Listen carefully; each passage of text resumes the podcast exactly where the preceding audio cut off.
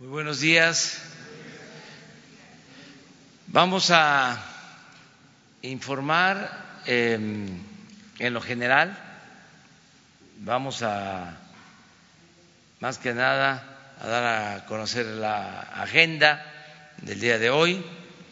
Vamos a estar eh, más tarde en la base aérea militar de Santa Lucía porque vamos a iniciar los trabajos para la construcción del aeropuerto Felipe Ángeles en la base aérea militar de Santa Lucía. Esto es todo un acontecimiento porque vamos a resolver de esta manera el problema de la saturación del actual aeropuerto de la Ciudad de México.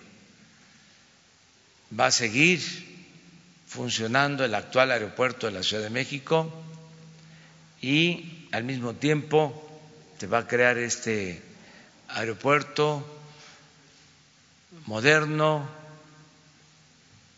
un aeropuerto funcional y vamos a ahorrar con esta eh, obra un poco más de 100 mil millones de pesos de lo que nos iba a costar la construcción del aeropuerto en el lago de Texcoco.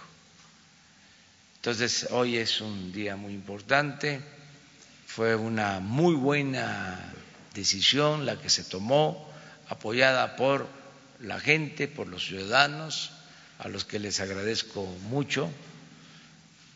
Si no hubiésemos tomado esta decisión, estaríamos emproblemados porque eh, no tenía viabilidad eh, la construcción del eh, aeropuerto en el lago de Texcoco. No era el sitio más adecuado, al contrario, era el peor lugar.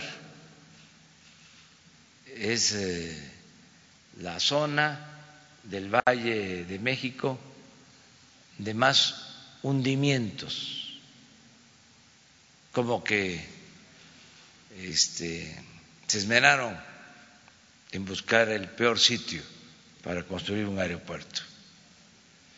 Y eh, era una obra costosísima, faraónica, movida fundamentalmente por intereses particulares, por la corrupción, el querer apoderarse de los terrenos del actual aeropuerto, 600 hectáreas, que iban a convertir en una especie de Santa Fe, todo un negocio inmobiliario. Por eso nos llevó tiempo iniciar la obra en Santa Lucía se presentaron 140 amparos, un despropósito, porque había muchos intereses creados alrededor de esta obra. Era como el símbolo de la gran corrupción, una especie de foaproa, el equivalente si hubiésemos eh, caído en esa trampa. Nos costó críticas, todavía cuestionamientos, pero el interés general, el interés de la nación debe estar siempre por encima de los intereses personales, por legítimos que sean. y esa fue la decisión que tomamos. De modo que hoy iniciamos y vamos a cumplir para que en el 21 esté funcionando este nuevo aeropuerto. Esto se complementa también con reparar el daño que se causó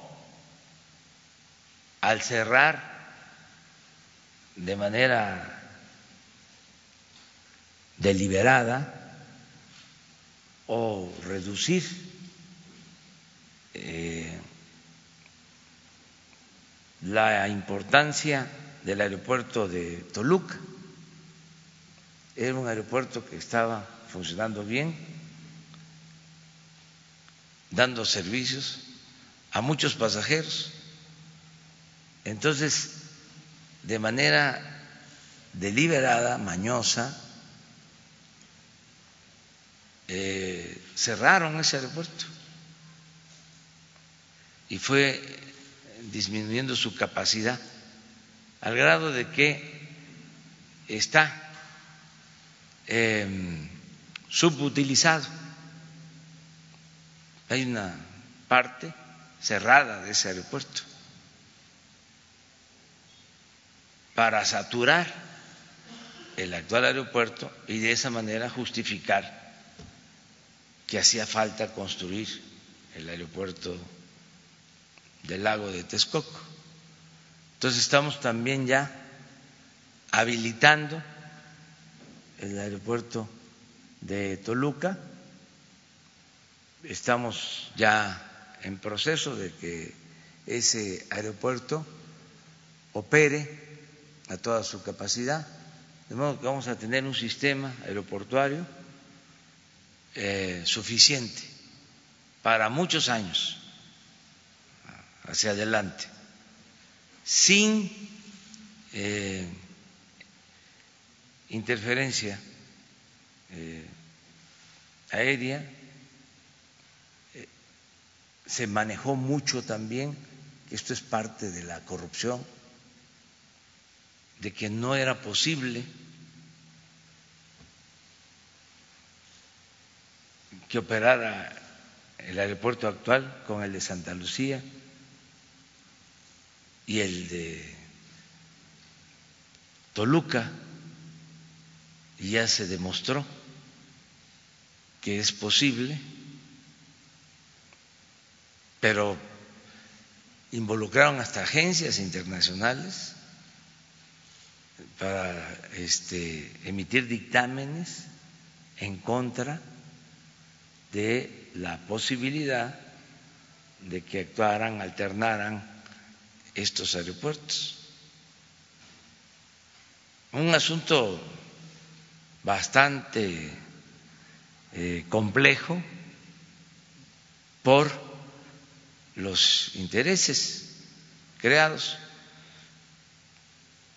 Afortunadamente, pues ya salimos, eh, vamos a construir este nuevo aeropuerto, tenemos el proyecto, eh, lo va a construir el ejército y tenemos el dinero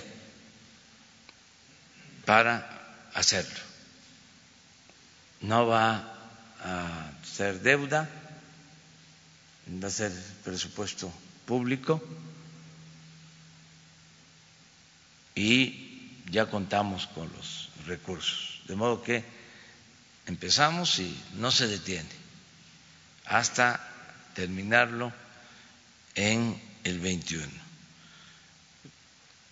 Regresamos luego acá porque vamos a recibir al presidente de Cuba Miguel Díaz Canel va a estar con nosotros, tenemos un encuentro, esto después de las 12 del día. Entonces, esa es la agenda para hoy y eh, pues vamos a continuar trabajando. Estoy a las órdenes de ustedes.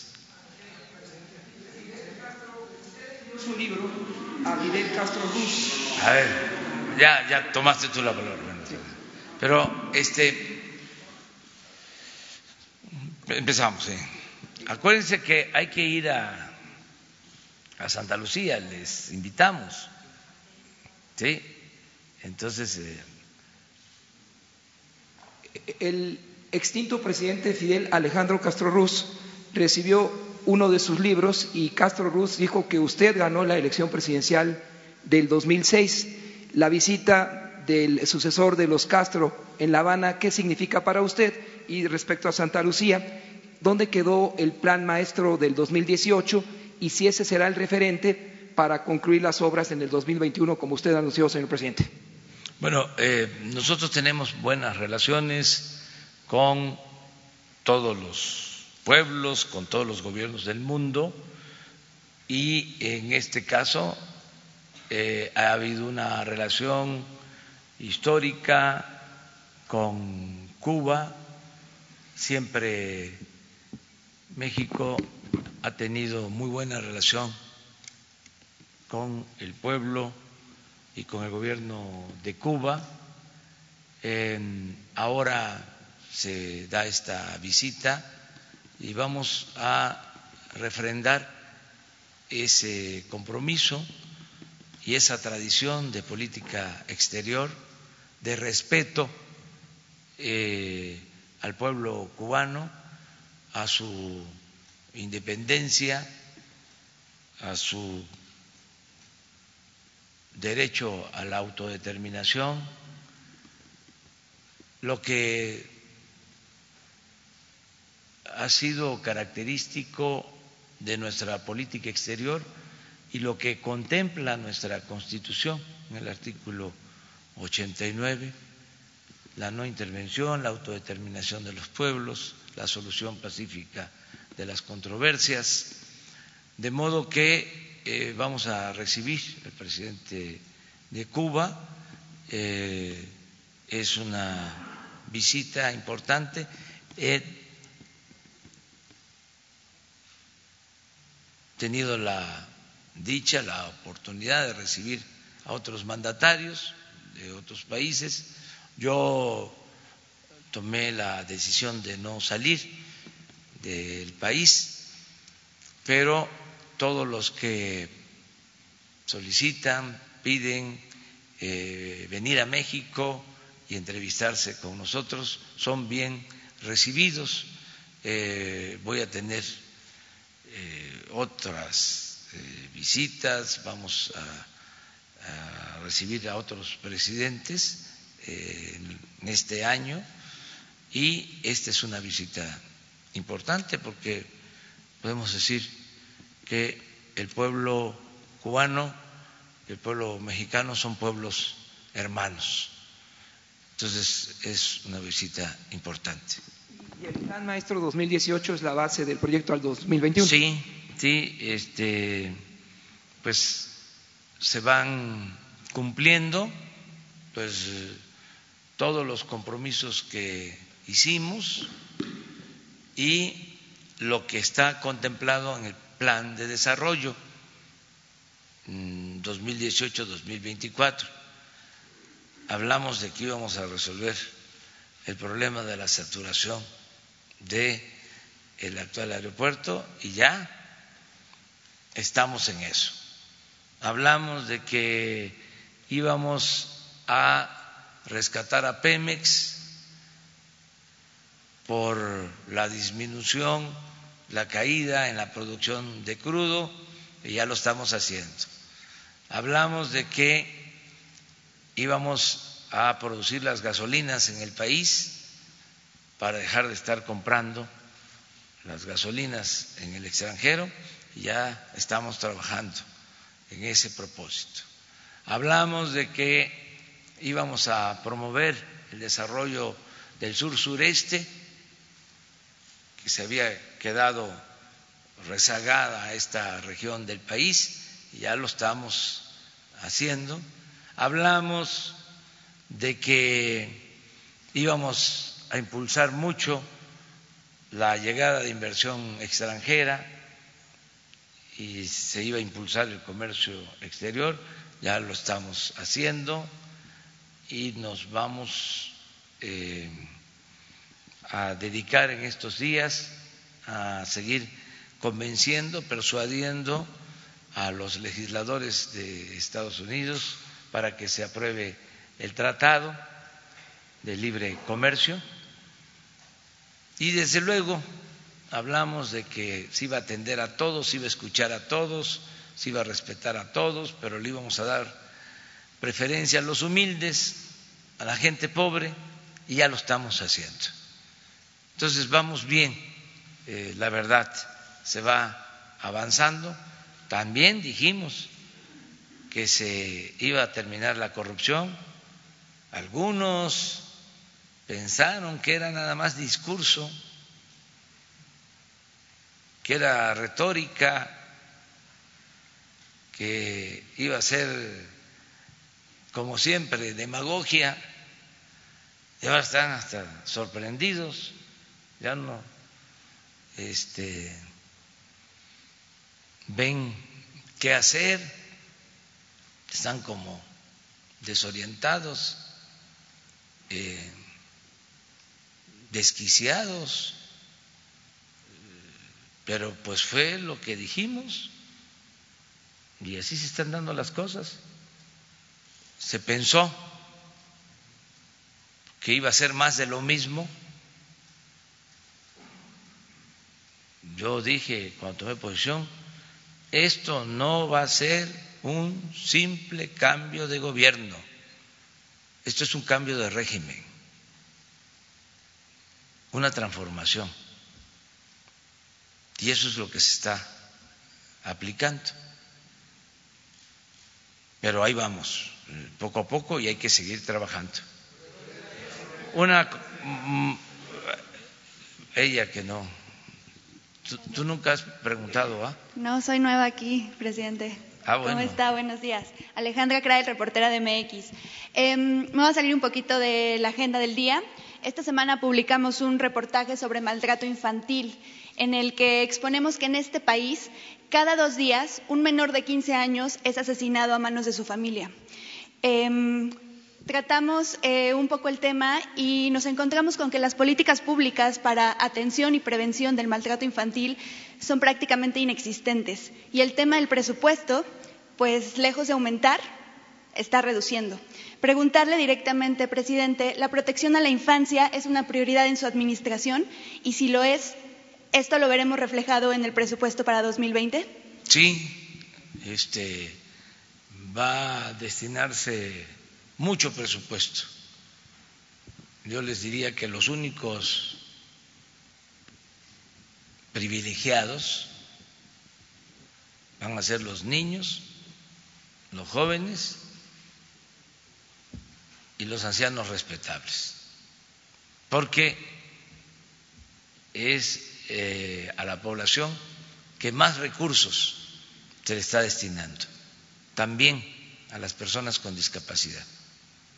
Presidente, eh, revisando un poco el proyecto de presupuesto para 2020, nos encontramos que em, en el DIF ¿no? específicamente el área de protección y restitución de derechos de niñas y niños, pues tenemos una reducción presupuestal del 33%, eh, que es el área específica que pues teóricamente tendría que atender lo relacionado con maltrato infantil, que, insisto, está acabando con vidas, dos niños menos, eh, un niño menos cada dos días. Eh, y lo mismo en Cipina, vemos un aumento presupuestal tan solo de un millón de pesos. Entonces, ¿qué área se tiene que encargar de esto y cómo vamos a ver reforzado el presupuesto para que esto se traduzca en acciones? Es que está cambiando ya eh, la forma de presentación del presupuesto. Por eso, este, si se observa el presupuesto cómo venía aplicándose, sí puede haber disminución. En el caso de secretarías o dependencias como el DIF, por ejemplo, eh, va a tener formalmente en ese esquema menos presupuesto eh, agricultura, ¿sí? porque la Secretaría de Bienestar maneja el programa Sembrando Vida, que son como 30 mil millones de pesos.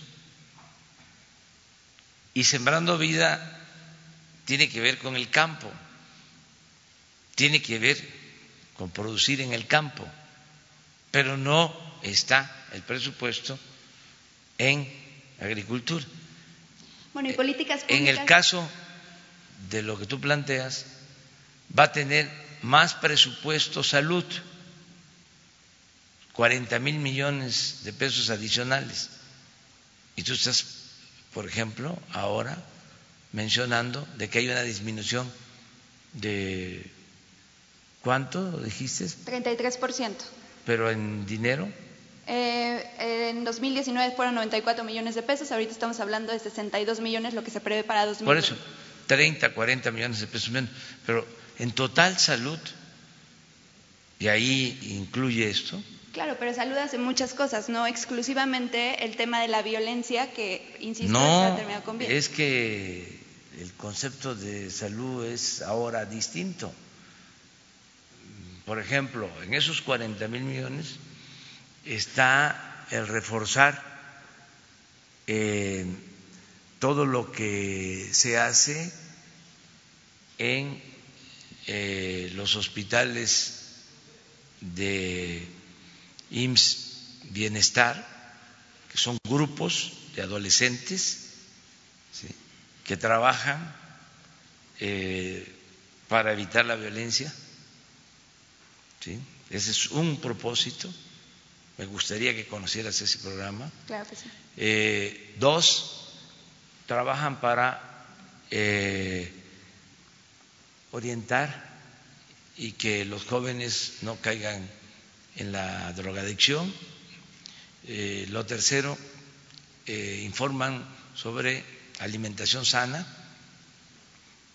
para contrarrestar la obesidad y el punto cuatro es la orientación a jóvenes, adolescentes para eh, evitar embarazos no planeados. Entonces, estos grupos se van a reforzar, van a tener más recursos. Por ejemplo, eh, en 80 hospitales donde hay estos programas, como en la mitad no tienen psicólogo y van a tener. Entonces, eh, esa es una ampliación, es un fortalecimiento al programa. Entonces, de todas maneras, vamos a revisar lo que tú estás planteando. Pues sí nos importan mucho los niños y este, los adolescentes. Eh, el tema de mm, parental, educación parental para justo prevenir desde casa, que tendría que ser el lugar más seguro para los niños y que pues no lo es. Eh, ¿Hay alguna política pública que su gobierno vaya a impulsar para que se fortalezca el tema de la educación parental? Sí, desde luego que sí, con educación formal y educación no formal.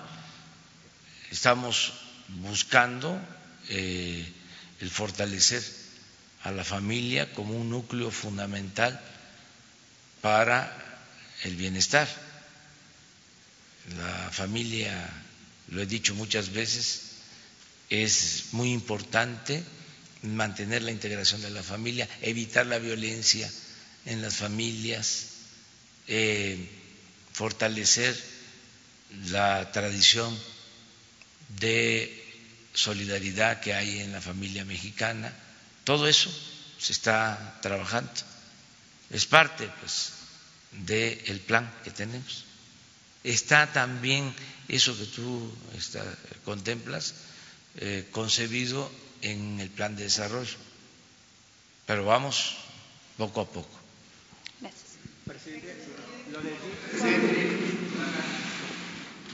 Y luego nos vamos para atrás porque la verdad, a ti te toca, si, desde ayer estás, ¿verdad? Sí. Buenos días, presidente. Alberto Rodríguez, de Noticias. Sobre la visita del presidente de Cuba, eh, ¿van a llegar a algún tipo de acuerdo de cooperación? Eh, Cuba suele hacer acuerdos de cooperación con otros países en materia médica, en materia educativa, que, queremos saber si va a ser el caso con México.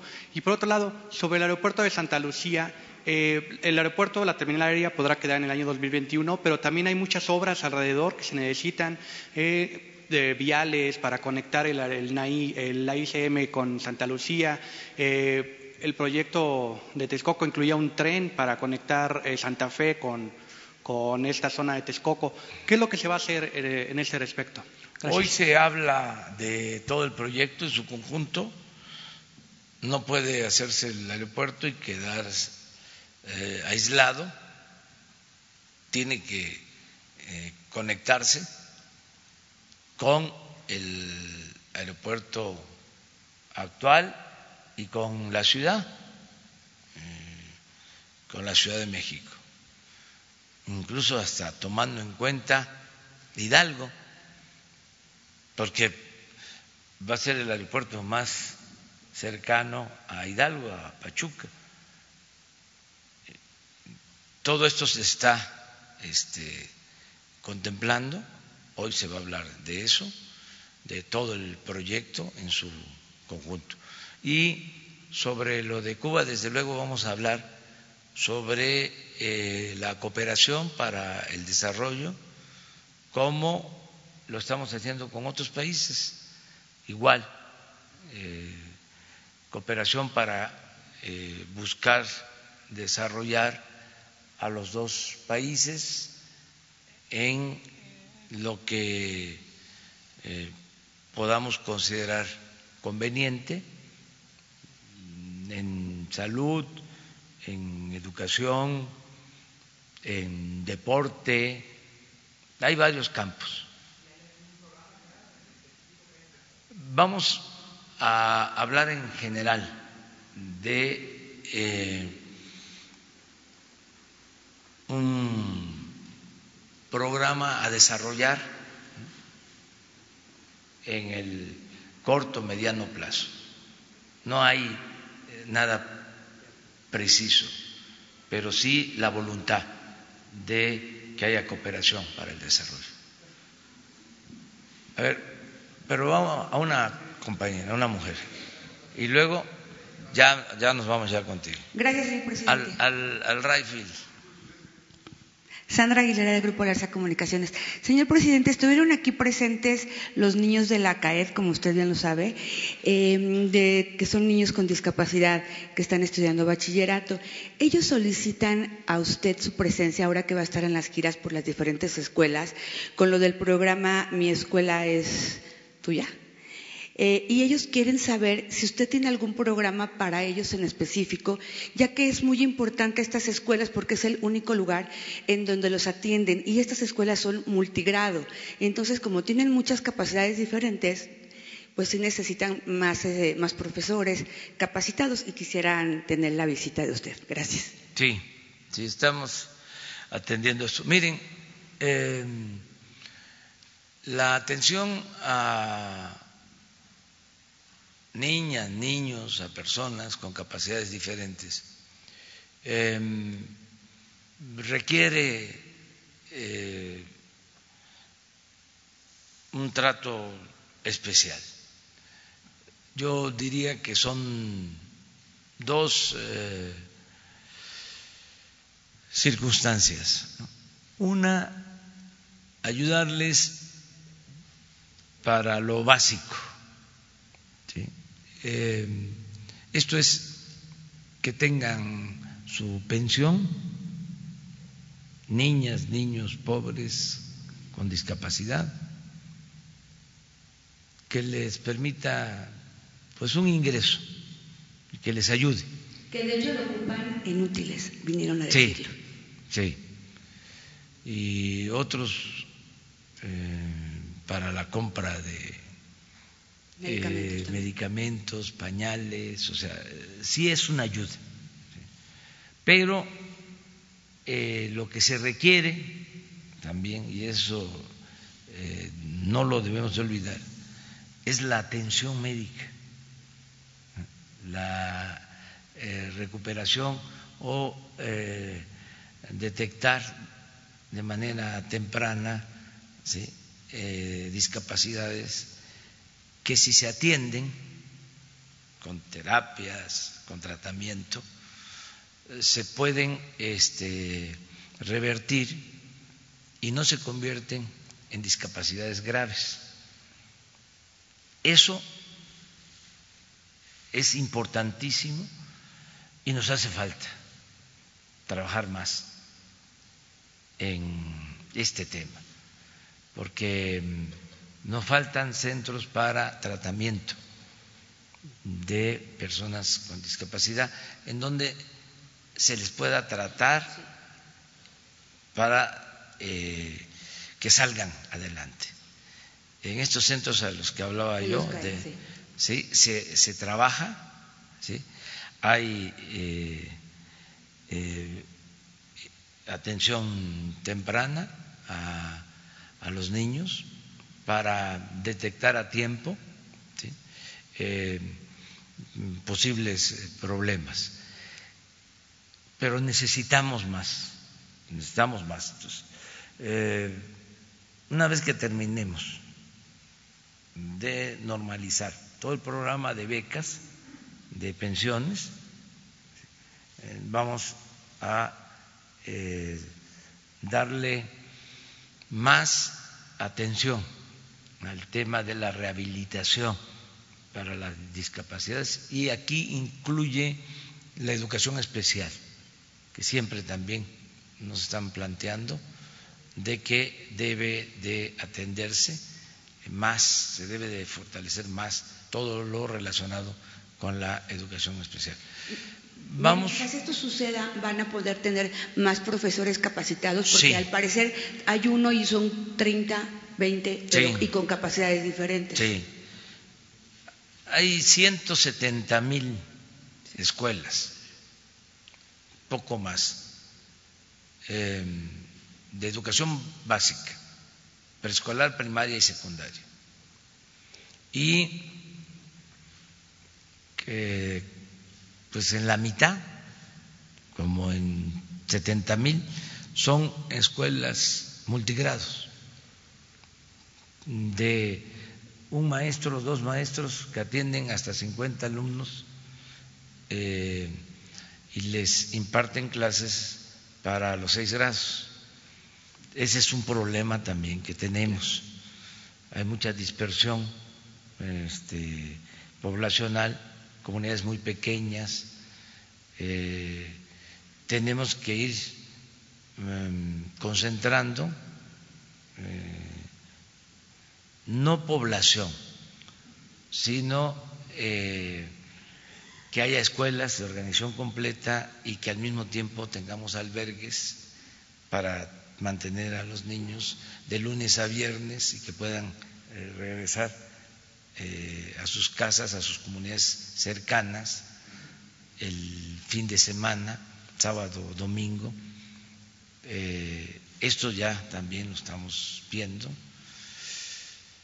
Y vuelvo a lo mismo. Ahora lo que se está haciendo.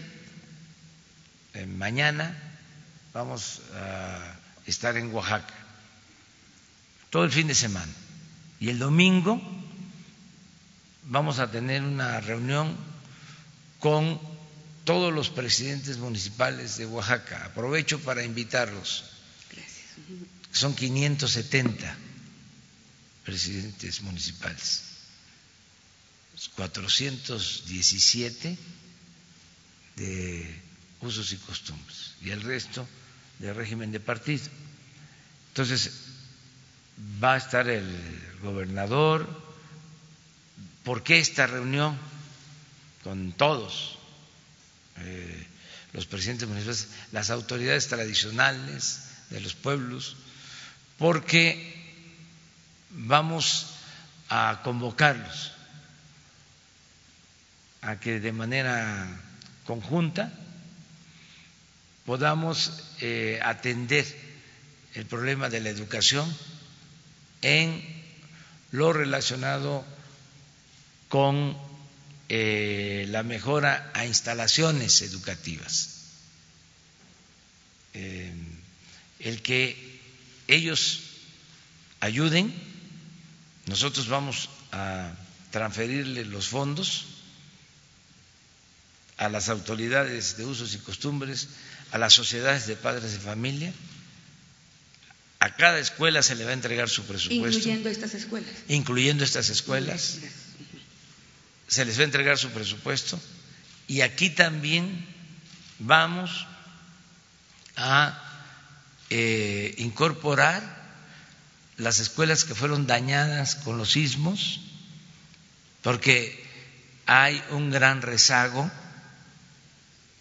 ha pasado mucho tiempo y todavía hay niños tomando clases a la intemperie y queremos resolver ya esto en definitiva. Y em, vamos a, a hacer a un lado al elefante, ¿sí?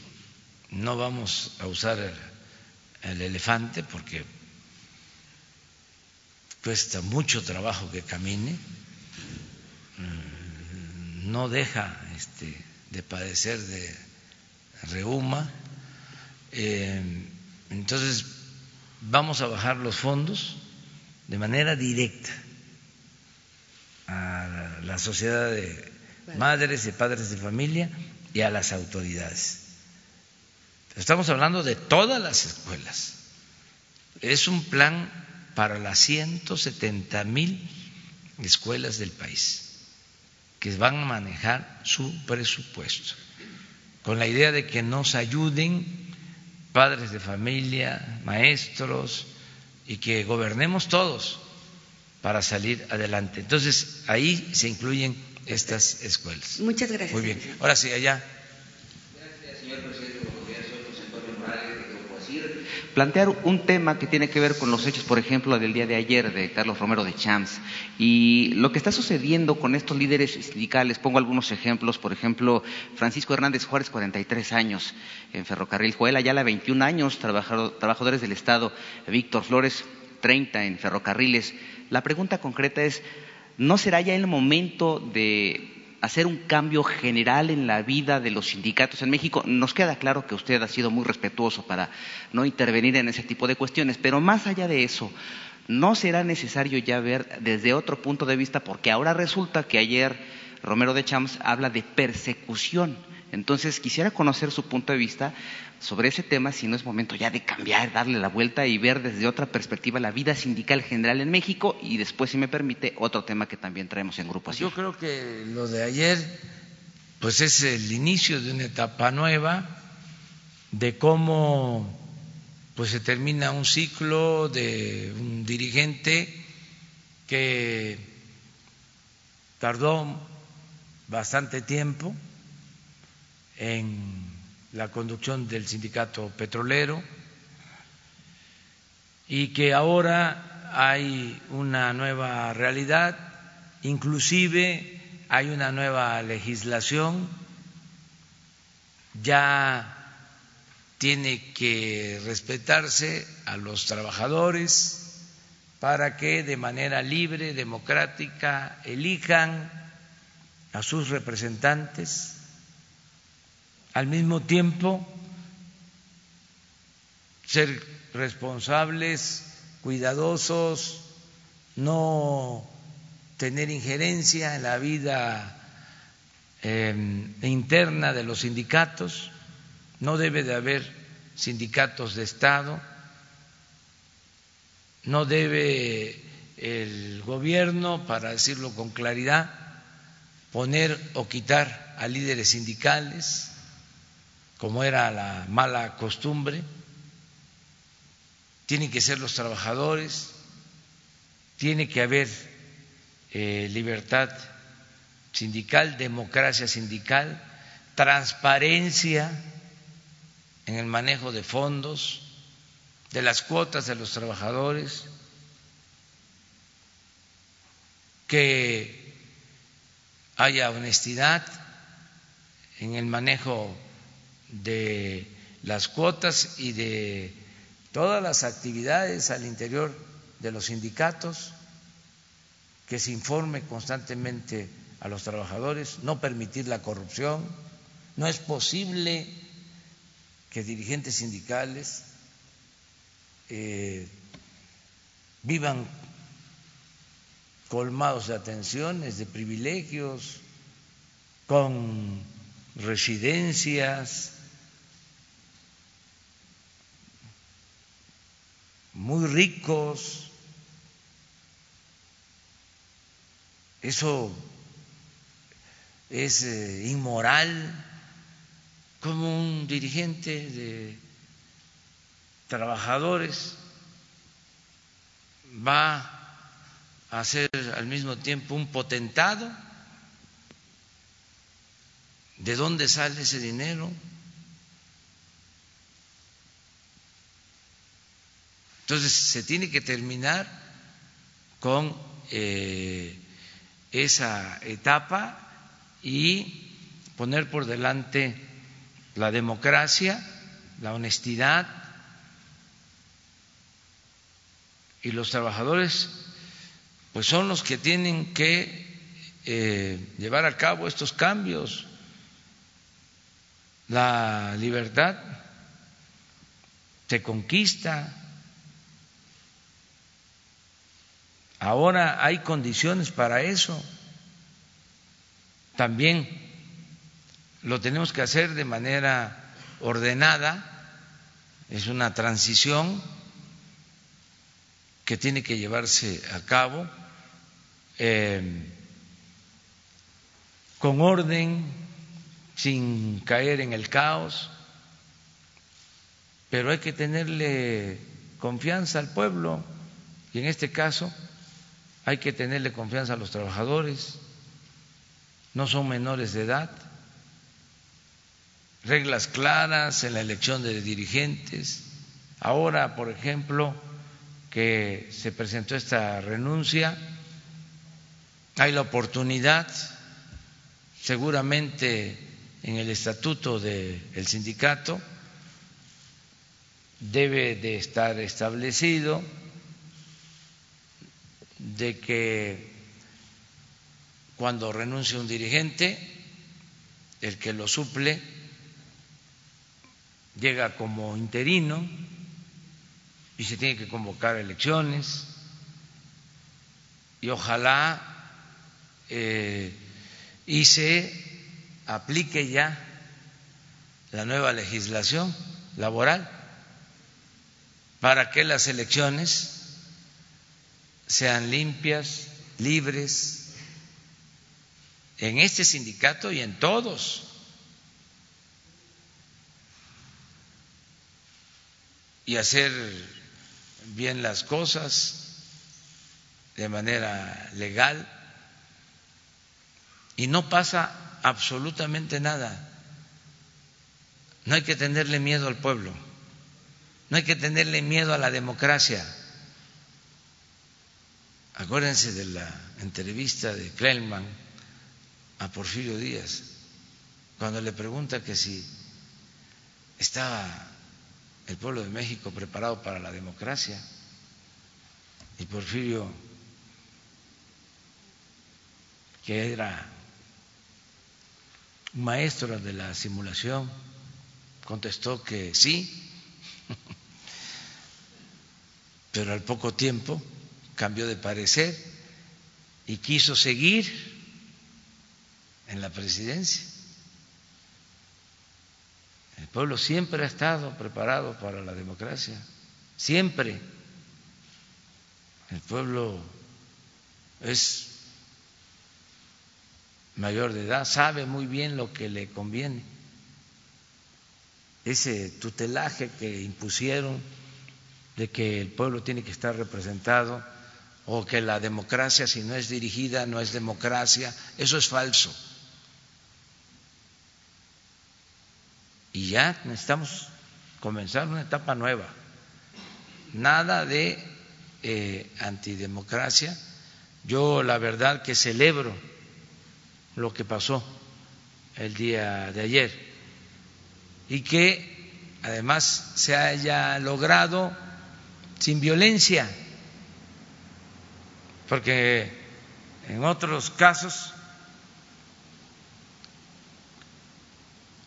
hay hasta violencia.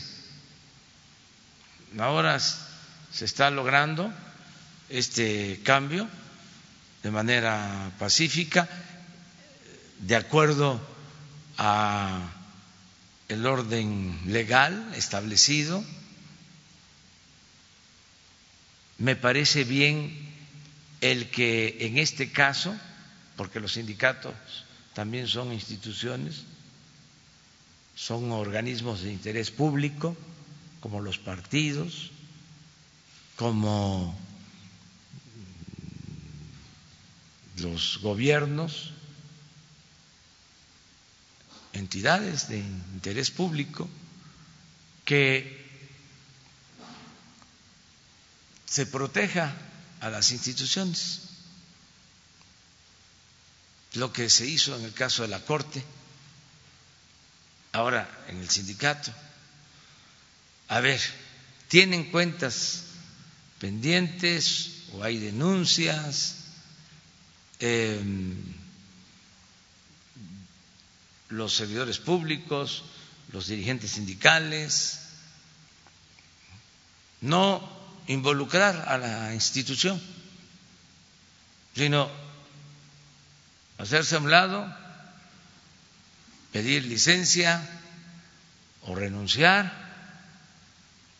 y enfrentar el tema personal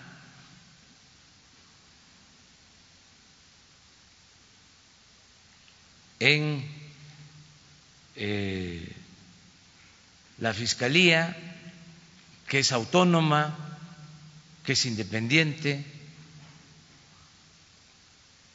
Entonces, qué bien que se están dando estas cosas.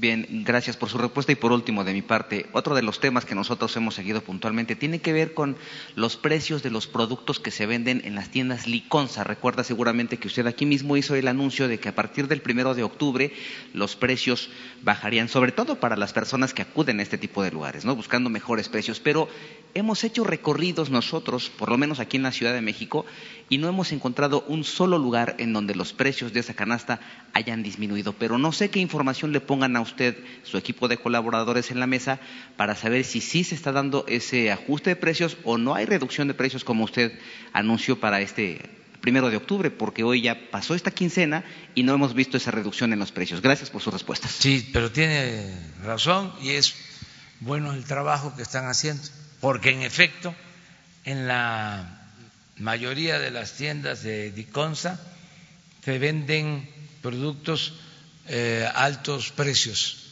Son muy pocos los productos eh, que se venden a precios más bajos que en el resto de las tiendas. Esto ya lo tenemos em, constatado, analizado, o sea que coincidimos y ya viene un cambio, ya se estableció un cambio en el sentido de que todos los productos subsidiados, eh, por ejemplo, maíz, que en las tiendas em, rurales de Diconsa se vende a cinco pesos el kilo. Si eh, se detecta que se está vendiendo a seis, em, se va a sancionar en todo lo que es los precios de los básicos. Se va a mantener un subsidio y se va a cuidar que se venda a precio bajo, que eh, no sucede en muchos de los casos y que los que no son de la canasta básica eh, sí eh, estén libres y que se vendan a precio de mercado. Pero lo que está sucediendo es que en las tiendas eh, los productos subsidiados se están vendiendo a precios más elevados que cómo se venden en el resto del comercio. Ya eh, lo sabemos y vamos eh, a actuar en esto. Ya este, lo estamos tratando. Hasta le diría que lo trato, no así, este, tan detallado, pero le dedico un párrafo un poco más al tema del abasto en mi nuevo libro, La economía moral. O sea, estoy tratando eso, porque ya tengo la investigación de lo que está sucediendo y se va a corregir.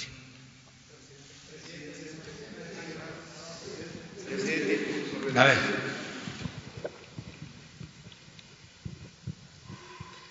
Eh, buenos días, presidente. Ayer Carlos Slim anunció una fuerte inversión para México. Eh, también dice que es una vergüenza que eh, algunos empresarios utilicen facturas falsas para hacer sus negocios. Y también ayer usted se reunió con directivos del directivo nacional e internacional de Microsoft para inversión en escuelas específicamente. ¿Qué lectura le da usted de estos empresarios que pues, tienen una supremacía en la inversión en comparación con los de la Coparmex, que bueno, están llorando porque se les va a, ver el tema de sus facturas falsas? Bueno, yo eh, le agradezco mucho eh, sus eh, palabras, su opinión a Carlos Slim sobre este tema y en general su eh, voluntad de invertir en México. Esto es importante.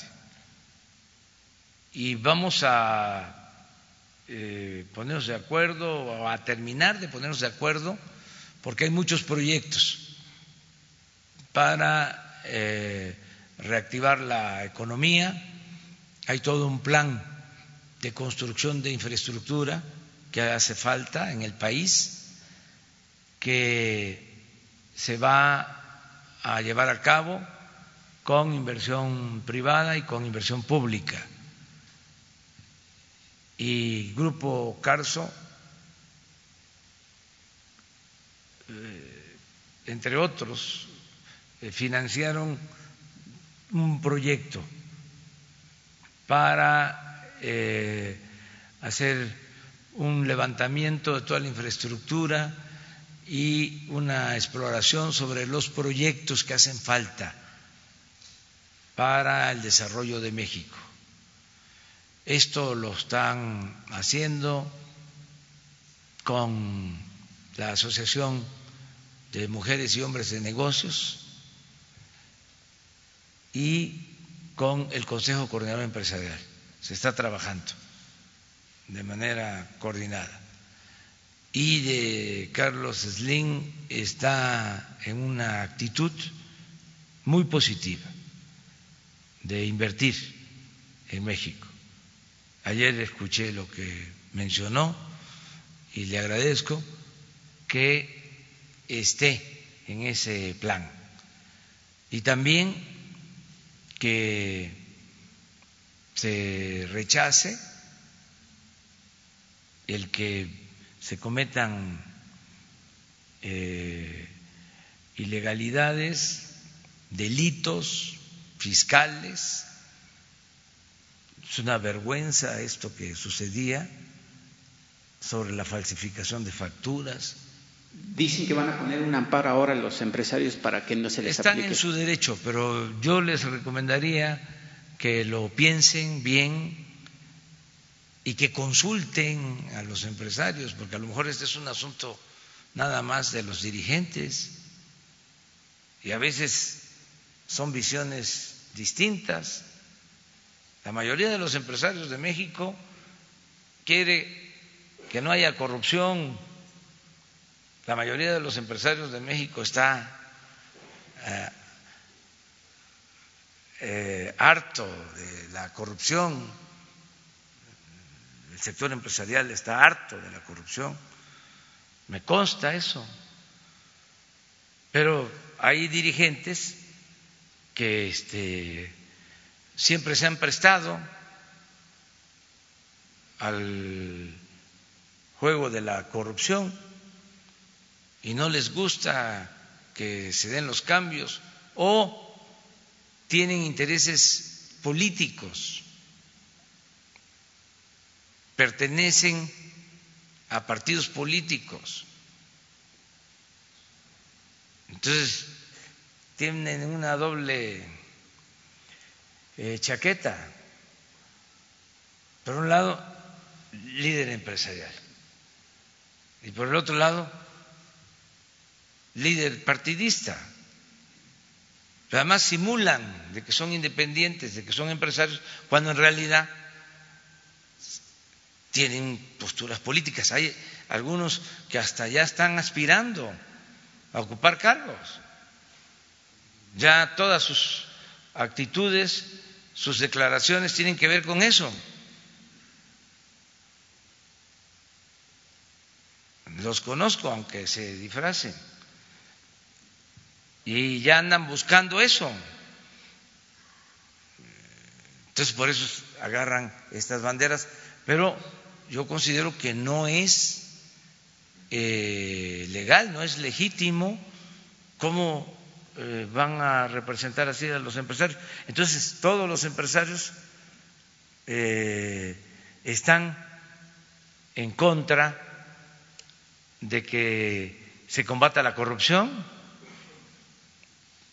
Eso no es cierto. Ayer mismo sale a declarar un integrante de la Concanaco y este el presidente de la Concanaco dice yo no estoy de acuerdo con esa postura.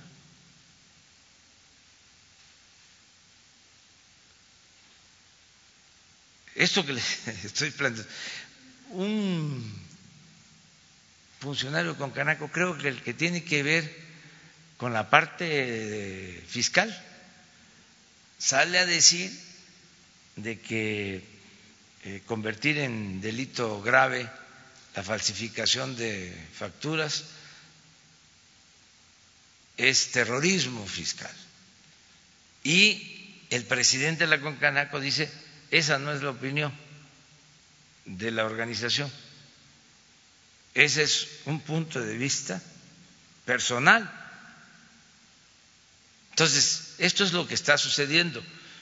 Es el momento, así como estamos hablando de los dirigentes sindicales, es el momento también de que los dirigentes empresariales actúen con rectitud, con honestidad. Entonces yo les pregunto, está correcto, es bueno el que se fabriquen facturas y que no se castigue a los evasores fiscales que se dedican a robar, esa es la palabra, porque hay que devolverles dinero de la hacienda pública de todos los mexicanos. Entonces, el ratero es nada más el que se roba una bolsa en el mercado, el que se roba una gallina, el que se roba una bicicleta, el que se roba un cilindro de gas, el que se roba la ropa que dejaron tendida en el patio. Y los grandes ladrones ni siquiera pierden su respetabilidad. Ah, ellos no.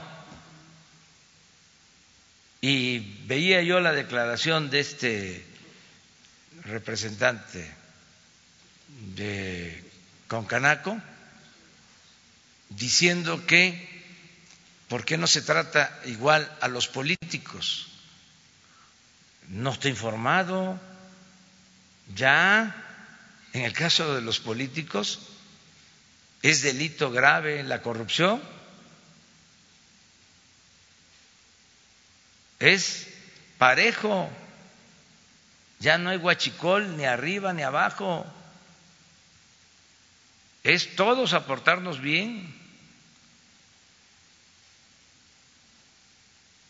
25 años pasó sin que fuese delito grave la corrupción y se terminó ese periodo. Si se hubiese modificado nada más eh, el artículo 19 para castigar a los que falsifican factura o son capaces de constituir empresas fantasmas y no se hubiese convertido en delito grave la corrupción, pues entonces tendría razón. Diría, ay, ¿por qué a nosotros sí y a los políticos no? Esto es parejo.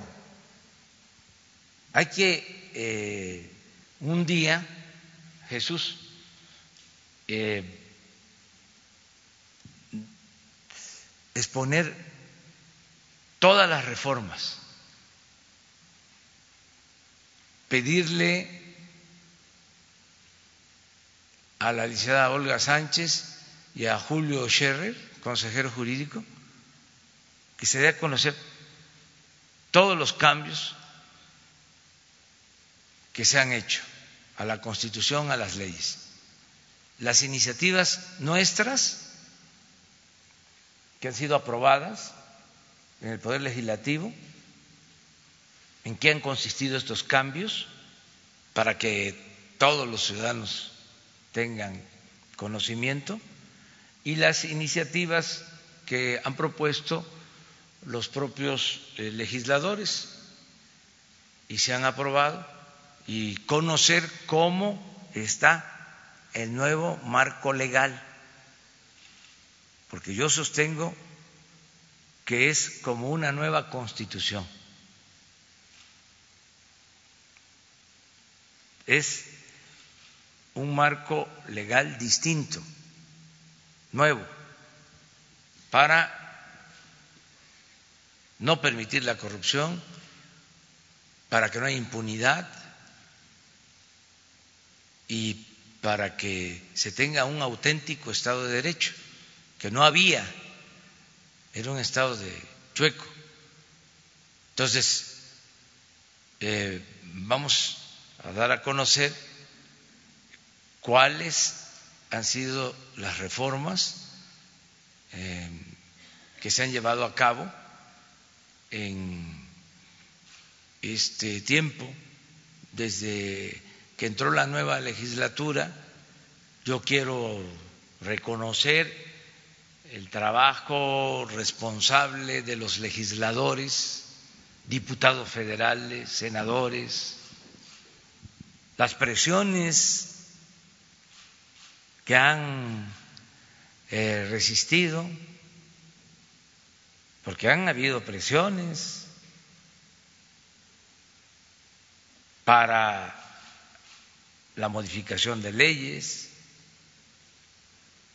y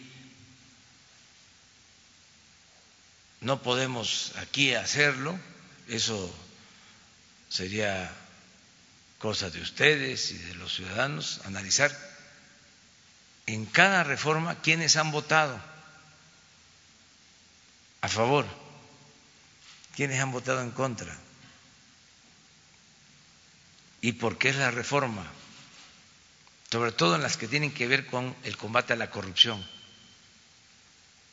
¿Quiénes votaron a favor y quiénes votaron en contra? Porque eso es muy importante. Si no cambia el marco legal, imagínense cómo se castiga a corruptos si legalmente está permitida la corrupción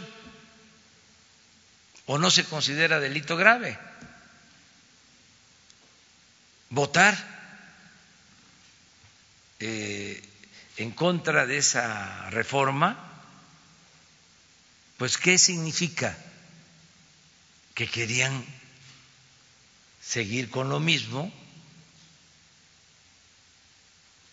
y que no eh, les interesaba limpiar de corrupción al gobierno. Lo mismo estos que votaron, con todo respeto, para que no se modificara la constitución y se castigara a los que falsifican facturas. Eso es parte de las investigaciones periodísticas que se han hecho de 10 años a la fecha. Es cosa nada más de recordar de cómo empezaron a proliferar despachos para eh, elaborar facturas y evadir impuestos, negocios que se hacían a costa del erario, una evasión de 300, 400 mil millones de pesos al año. Imagínense, si no corregimos esto, pues no hay ingresos. ¿Y qué es lo que recomendaban los técnicos o qué se hacía anteriormente? Aumentar los impuestos o gasolinazos. No, si no hay evasión, si todos cumplimos con nuestra responsabilidad, no hay necesidad de aumentar impuestos ni de endeudar al país. No se ha endeudado al país, no se ha solicitado más deuda, se mantiene igual, incluso les diría un poco más bajo con relación al Producto Interno Bruto, la deuda actual de México ha bajado, pero el propósito es mantenerla, que no aumente. De aquí también aprovecho para decirle con todo respeto a los legisladores, ellos van a decidir, pero quieren este, aumentar el déficit no estoy de acuerdo. Ojalá y no le muevan,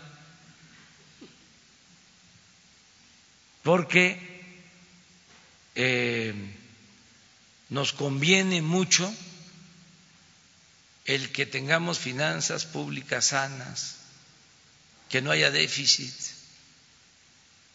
que haya disciplina fiscal. ¿Y saben por qué es? También por la mala costumbre. ¿Qué hacían antes?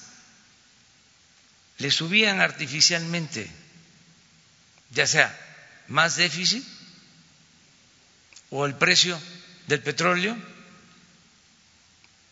para aumentar artificialmente los ingresos, tener una bolsa. Ahora están ofreciendo que si aumenta el déficit vamos a tener una bolsa de 25 mil millones. No. Y entonces se tienen las bolsas como era antes y a repartir para que todo mundo quede contento todos los de la llamada clase política son los que quedan contentos, no el pueblo.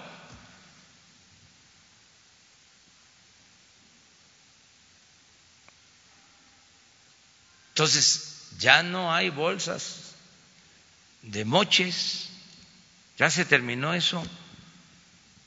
Entonces, aprovecho para enviar este mensaje de manera muy respetuosa, ojalá y no aumente el déficit. Lo que nosotros estamos proponiendo es lo correcto, no gastar más de lo que se tiene de ingresos y en este caso es mejor quedarnos abajo. Es decir, este, que eh, las estimaciones sean prudentes en cuanto a precio de petróleo, mm, déficit, no eh, aumentar artificialmente los ingresos.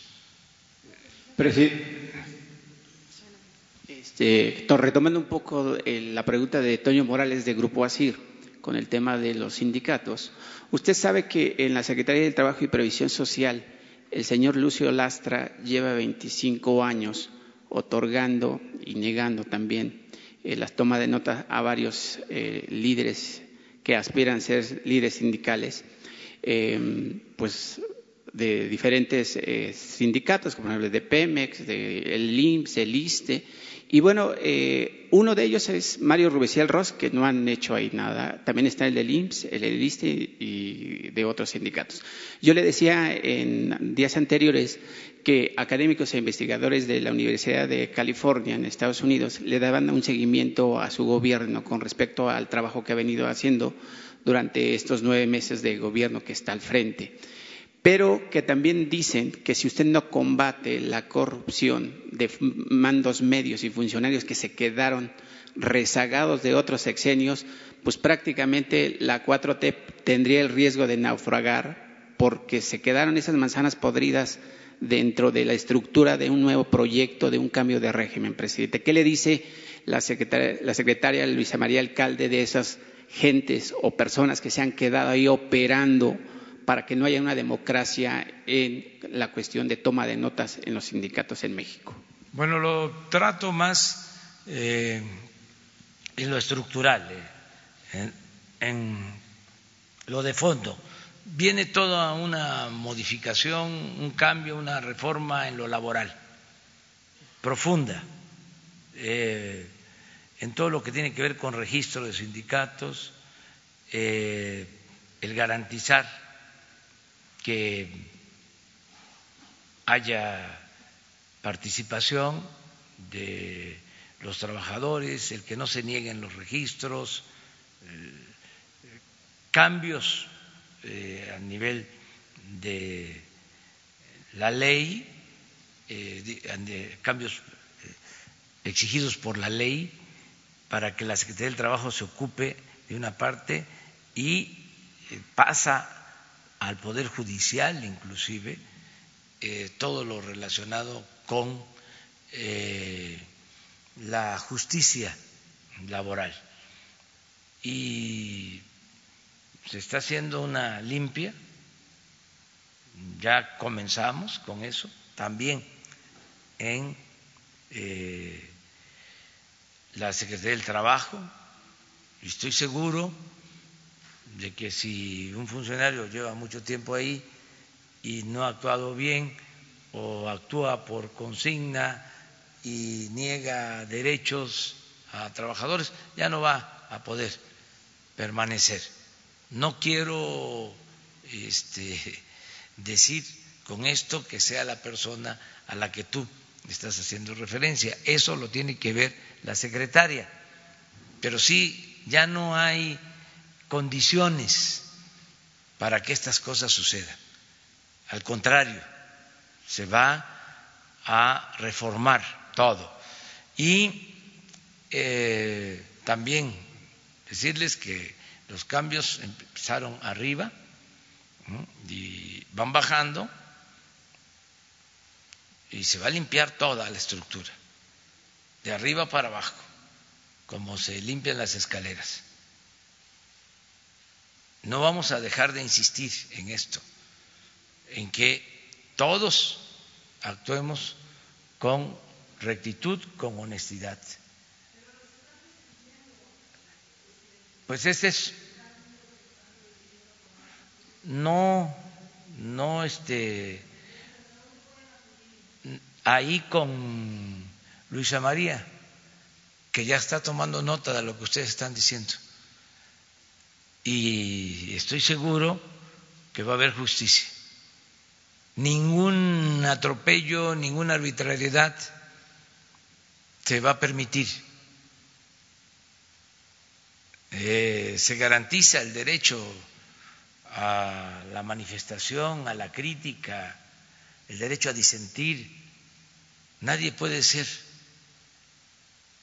reprimido por sus opiniones, no pueden haber represalias, no se puede correr a nadie, eso ya pasó, no se atreven los altos funcionarios a hacer eso porque podrían ser despedidos ellos. Así están las cosas. Que comete una injusticia se va. No podemos nosotros tolerar ese tipo de cosas. Entonces, por eso es cuestión de información. Sí, son procesos. Es una transformación. Eh, estamos reformando, cambiando cosas. Lleva algún tiempo, pero vamos avanzando en todo.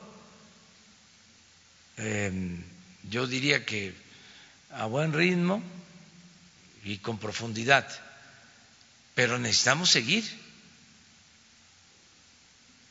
Yo espero que cuando se cumpla un año ya podamos decir, ya están las bases, faltan algunas, pero ya se avanzó al año, el primero de, diciembre. Voy a hacer un recuento. Así era antes, esto es lo que ahora eh, prevalece. ¿Mande?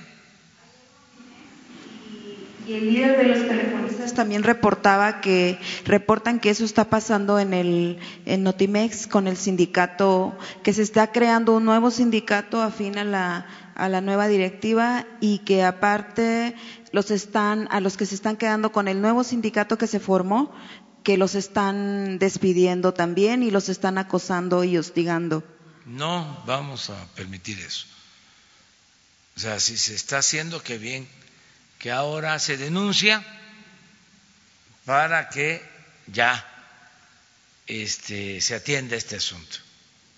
Eso es parte de esta conferencia, porque también yo estoy enterado de muchas cosas, pero a veces eh,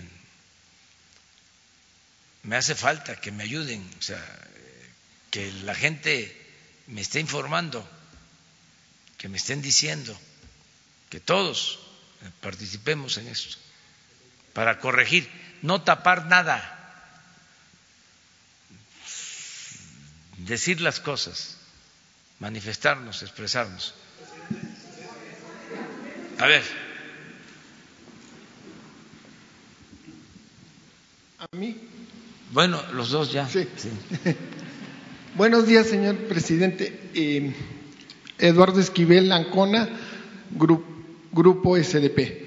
Le, quisiera preguntar qué opinión le merece el diagnóstico del Fondo Monetario Internacional sobre la economía mexicana, que ellos hablan de factores externos e internos, por, por qué el bajo este, crecimiento de este año en la economía del país.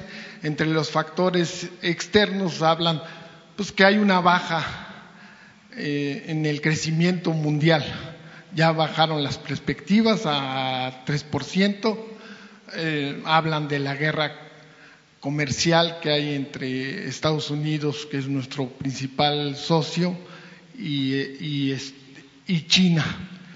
Y por otro lado también hablan de el estancamiento que hay en el Congreso norteamericano del, para la aprobación del TECMEC que, y, y por el lado interno hablan de un mercado interno pues este débil este eh, perspectivas políticas que, que, no están favoreciendo a la inversión, entre otras eh, el alto costo de, los créditos que hay en México. Este, a nivel, estamos a un 7% de eh, la tasa de interés, cuando a nivel mundial hay tasas del 2%, y que esto dificulta, es caro el, la forma de, financiarla. Eh, entonces yo quisiera saber eh, qué opinión le merece este diagnóstico. Ellos hablan también de que México, que su gobierno debería de grabar alimentos, cosa que yo estoy completamente en desacuerdo eh, con, con, el IVA, este, para remediar algunas cosas de, y yo quisiera saber qué, se, qué perspectivas tienen, qué se está haciendo en caso de que no se apruebe el TECMEC en, en Estados Unidos, qué va a hacer este gobierno, cómo puede financiarse a, a, a, los, a los empresarios medianos. Ya vimos que, que su gobierno está preocupado por los, las microempresas, las tandas que van a funcionar muy bien. Y pues yo estoy contento de que están preocupados y ocupados en sacar a México y no que contrasta mucho con la actitud que tuvieron gobiernos pasados como el de Felipe Calderón cuando en el 2009 en plena una irresponsabilidad tremenda dijeron que pues, era un catarrito y la economía bajó eh, decreció el 6.3% del Producto Interno Bruto. Entonces, yo quisiera saber qué, se va a hacer para que no nos. Este, para remediar esto, se va a invertir en infraestructura y qué se va a hacer si no se aprueba el TECMEC. Sí, muy bien tu planteamiento este, en general. Eh, y ese diagnóstico del Fondo Monetario Internacional también tiene bastante de cierto, no coincidimos en algunas cosas, pero eh, es eh, demostrable que está bajando el crecimiento de la economía mundial, por ejemplo, eso eh, es demostrable. Se está pensando en un crecimiento del 3% en la economía mundial. sin duda ha afectado la confrontación por la política arancelaria entre Estados Unidos y China. También, eh, pues, eh, influye lo de la elección en Estados Unidos. En el caso de factores internos, eh, nosotros consideramos de que se están dando reacomodos por esta eh, transformación que se está iniciando y esto lleva pues a cierta cautela en uno de los sectores que tienen que ver con el crecimiento, no en todo eh, el espectro económico. Lo tengo claro, son cuatro este, motores para el crecimiento económico del país entonces, está funcionando muy bien el motor de la economía popular, ya lo he explicado. Hemos contado para que esto sea así, con el apoyo que están significando las remesas. Por eso hay circulante abajo, no tenemos una crisis de consumo el segundo motor que está empezando a echarse a andar. Es el de los proyectos estratégicos. Por ejemplo, ya se echó a andar la refinería, ya si se va a Tabasco, a Ciudad del Carmen, a Campeche, ya se nota que ya la economía está mejorando, pero está empezando todavía. Nos falta eh, echar a andar por completo lo del istmo, lo del tren Maya, lo del aeropuerto, bueno, pues hasta hoy que comienza proyectos. Esto es lo segundo, el segundo motor. El tercer motor es el que todavía no eh, enciende, que es el de la inversión privada nacional. Por eso me eh, interesa mucho el que podamos llegar al acuerdo del plan de infraestructura con inversión privada. Y por eso también me gustó lo que dijo ayer Carlos Slim, en medio de eh, los que siguen este, queriendo hacer negocios al estilo antiguo, es decir, con corrupción. Eso ya no se va a poder. Ya hay que avisarles, tocarles la puerta. Venimos a notificarte de que esto ya cambió, ya es otro asunto. Entonces, ese tercer motor es el que nos falta, echar a andar ya lo vamos a lograr. Pero es por este desconcierto de que, a ver, las reglas, es que necesitamos que haya negocios con ganancias razonables, no atracos.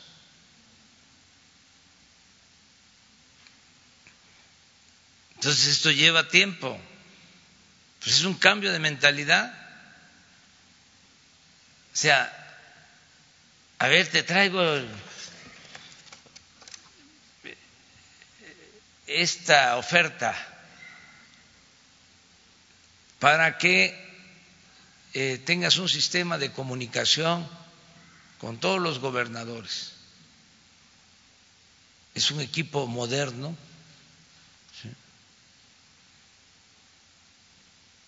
este, de tecnología avanzada, pues son nada más cinco mil millones de pesos. Pero además no tienes por qué eh, pagarlo. Es una renta con una tasa de interés también moderada. Eso eran los negocios. Y a veces ni siquiera montaban los aparatos, o los montaban y no servían, ahí están, y hay que estar pagando. En el caso de Pemex, imagínense lo que todavía por contrato se está pagando hicieron ductos, en el caso de Pemex, que nunca se han utilizado. Desde el gobierno de, bueno, de atrás, no el pasado, anterior, este, y se está pagando a empresas contratos que les llaman sin salida es decir, en donde se paga porque se paga. Entonces estamos haciendo una revisión y cómo que sin salida. Entonces voy a ser cómplice de corrupción, voy a estar pagando sin que se utilice un gasoducto porque el contrato está así. No, ya di la instrucción. Todo esto se tiene que revisar y este tiene que haber salida, ¿cómo no? Si es fraude. Entonces, ese tipo de, de cosas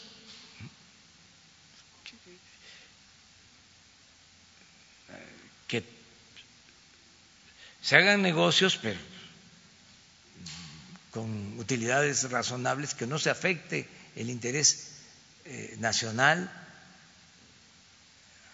Hay un caso, por ejemplo, de un contrato de una de las filiales de Odebrecht, donde se produce polietileno, que se firmó el contrato para que Pemex entregue materia prima que no tenemos, no se tenía en México y hay que comprarla. Y si no se le entrega la materia prima, hay que pagar sobreprecios elevadísimos.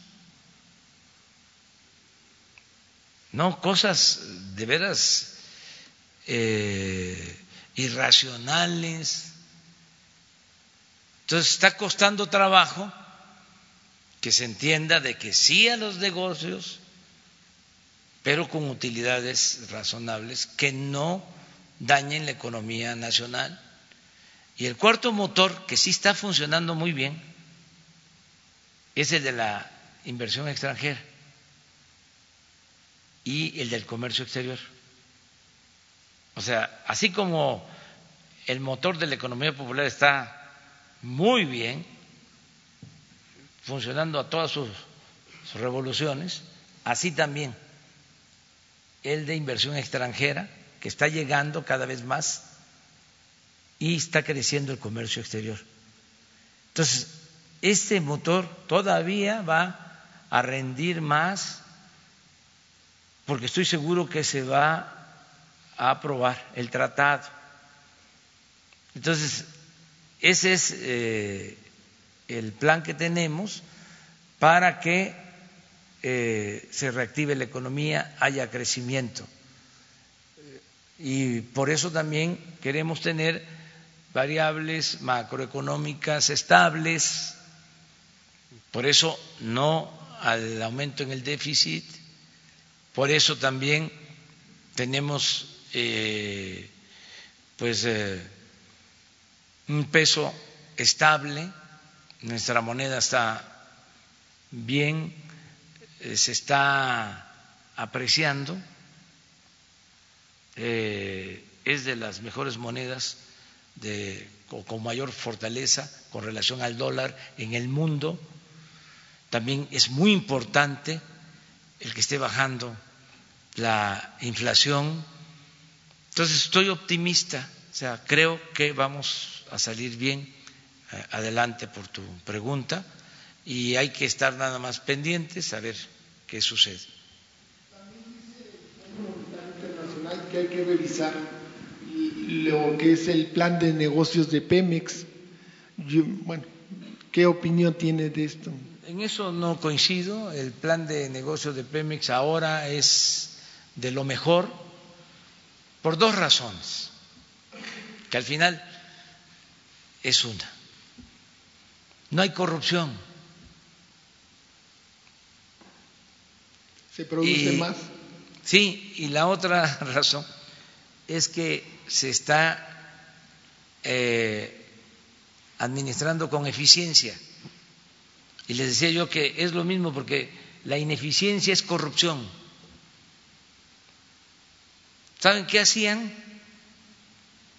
Eh, los contratos los entregaban para supuestamente extraer petróleo en aguas profundas. Imagínense lo que es rentar plataformas para aguas profundas y tenerlas paradas y estar pagando.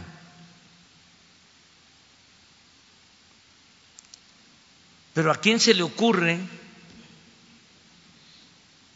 porque en todo caso, si se quiere extraer petróleo en aguas profundas, pues hicieron la reforma energética, pues allá los contratos para las aguas profundas a las grandes empresas petroleras con su tecnología. Pero ¿cómo Pemex va a invertir en eso? Teniendo petróleo en tierra y en aguas someras. Pero no les importaba extraer petróleo, les interesaba el contrato, la tranza. Entonces, por eso, el fondo, con todo respeto, no debería de decir que está mal el plan de negocio de Pemex en la actualidad. Yo creo que no tienen toda la información ¿Cómo estará lo de aguas profundas? Que de los 107 contratos hay como 40 que se dieron para aguas profundas a particulares, empresas extranjeras. ¿Saben cuánto han invertido? Cero.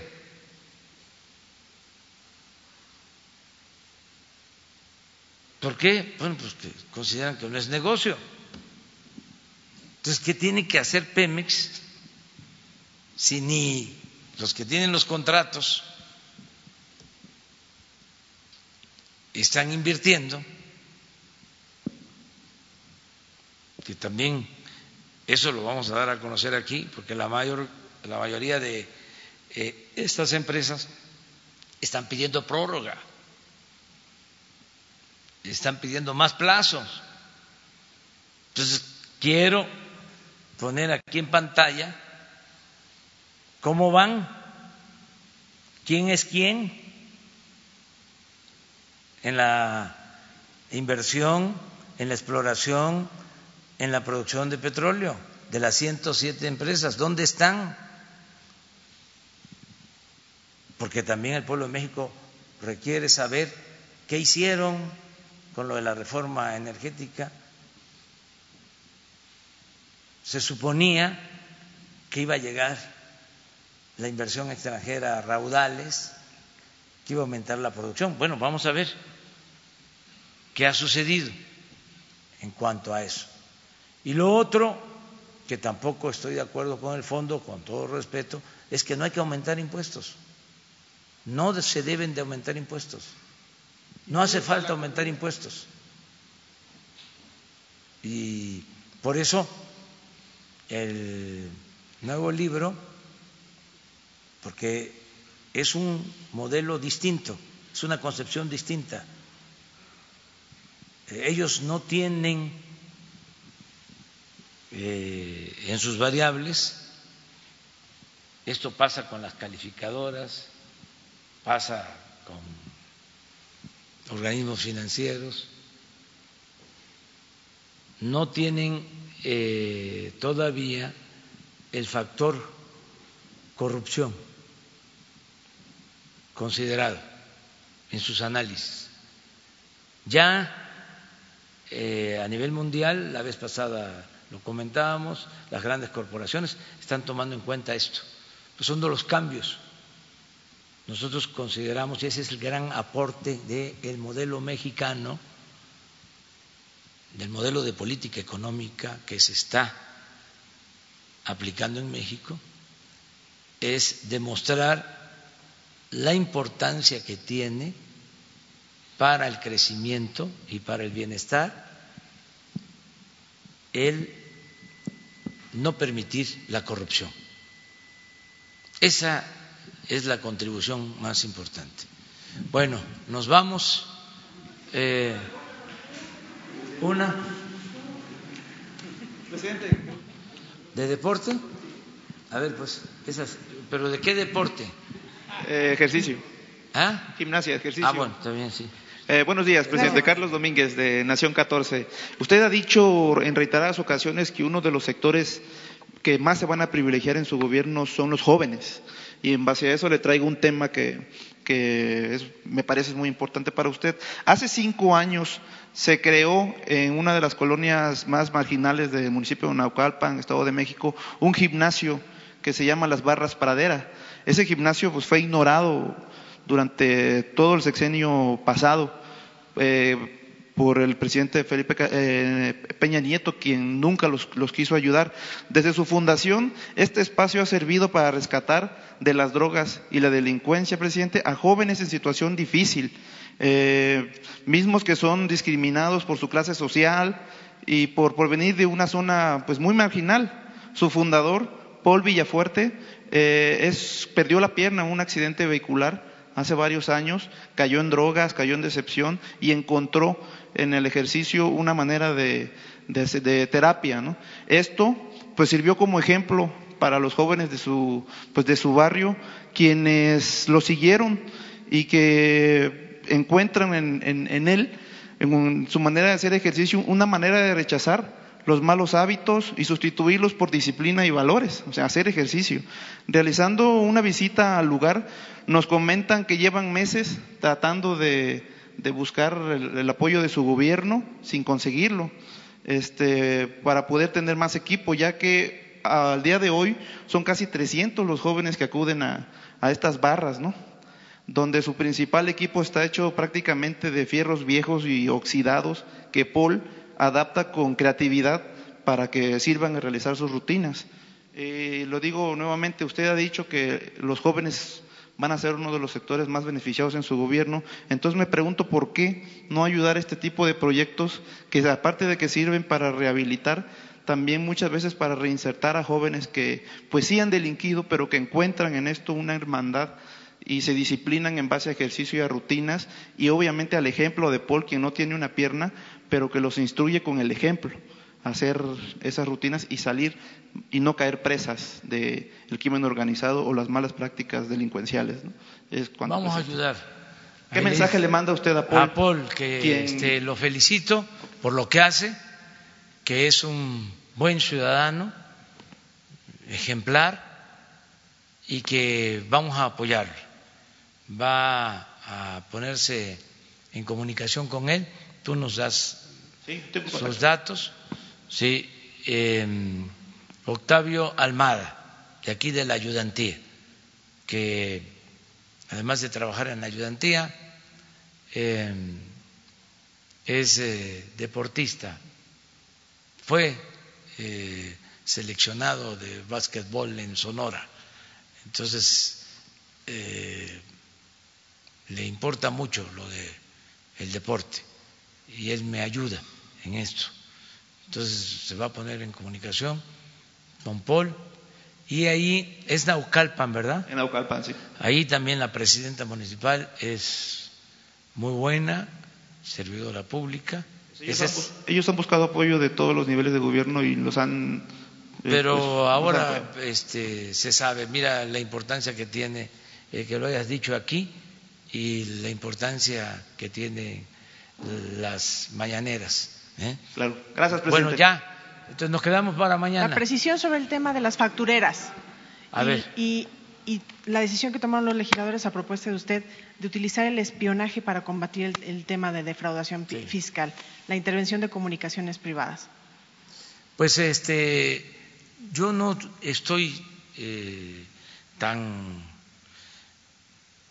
eh, consciente de que eso aplique solo para las factureras. Creo que es para todo lo que eh, tiene que ver con delitos graves. O sea, eh, todo lo que es delitos graves. Creo que este es eh, un medio legal que está en la Constitución para el combate a la corrupción, para el combate a el robo de combustible, para feminicidios, todo lo que está en el artículo 19 eh, de la Constitución eh, va a derivar en que puedan utilizarse eh, medidas de inteligencia, que no de espionaje.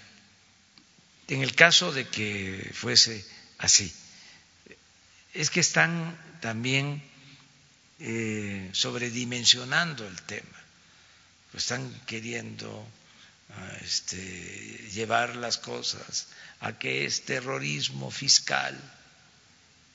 Eh, ay, qué miedo. El que nada debe, nada teme. Puede haber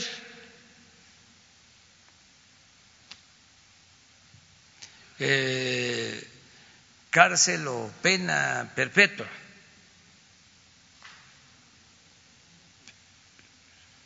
para corruptos, para quienes evaden impuestos o no cumplen con sus contribuciones, para quienes hacen fraude electoral. Pero si un ciudadano no es corrupto, si un ciudadano paga sus impuestos, si un ciudadano no es guachicolero, si un ciudadano no es mapache electoral, ¿qué le puede importar que haya pena perpetua? Ahora, si están en malos pasos, pues sí. ¿Qué sucedía antes? Fue casual que durante el gobierno de Salinas hayan quitado del Código Penal eh, la consideración de delito grave en el caso de la corrupción. Pues no fue casual, había todo un ambiente. Habían abogados influyentes que manejaban el Congreso y que hacían las leyes a modo, modificaron la Constitución como quisieron para poder atracar, para poder robar.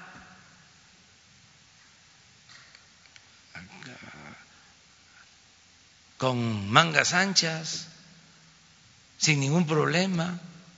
Entonces, ahora con esto quieren equiparar terrorismo fiscal. Y va a haber campaña. Es el caso de los medicamentos. Este, lo mismo, las eh, farmacéuticas, laboratorios, distribuidores, pues hasta pagan publicidad para decir de que nos vamos a quedar sin medicinas. Todos los que tenían los negocios chuecos están utilizando ahora algunos medios de comunicación. Les voy a dar un dato, que no puedo tampoco hablar mucho, tengo que cuidar la investidura presidencial, no soy Andrés Manuel, nada más, soy el presidente de este país. Pero con lo del etiquetado para los productos elaborados. Le di una revisada a la prensa. Este, en contra de que se ponga que contienen los alimentos que consumen los niños en el país que es el primer lugar en el mundo en obesidad. ¿Por qué? Por la publicidad. Entonces, sí, yo entiendo. Este, ya, ya voy a ir. Este, yo entiendo pues que no les eh, eh, convienen ciertas reformas, pero hay un interés general.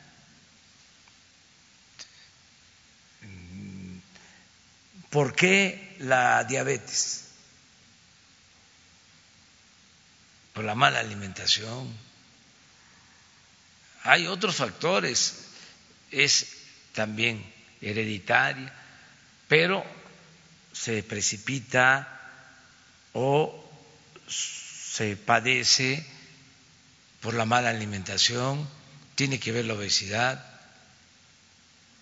Entonces sí tenemos que orientar sobre una buena alimentación. Son los niños. O me acuerdo eso. Ya estoy como este los que hipócritamente decían que les importaban mucho los niños cuando lo de la reforma educativa son los niños decían este, y es una gran hipocresía en este caso no pero sí este tiene que mejorarse toda la información entonces es un poco lo de la reforma fiscal o sea decir a los empresarios no se preocupen, el que este, nada debe, nada teme. Esto no es para eh, perseguir empresarios, esto es para combatir el delito que cometen algunos falsificando facturas. Presidente, también quería preguntarle qué respondería a las aseveraciones que hace Vargas Llosa quien considera que usted es como la resurrección del PRI? Pues este lo respeto a Mario Vargas Llosa, buen escritor, eh, lo respeto. En lo político, yo creo que ya es hasta monárquico, este, ha involucionado, pero ese es otro asunto es un gran escritor, extraordinario. Muy bien, muchas gracias.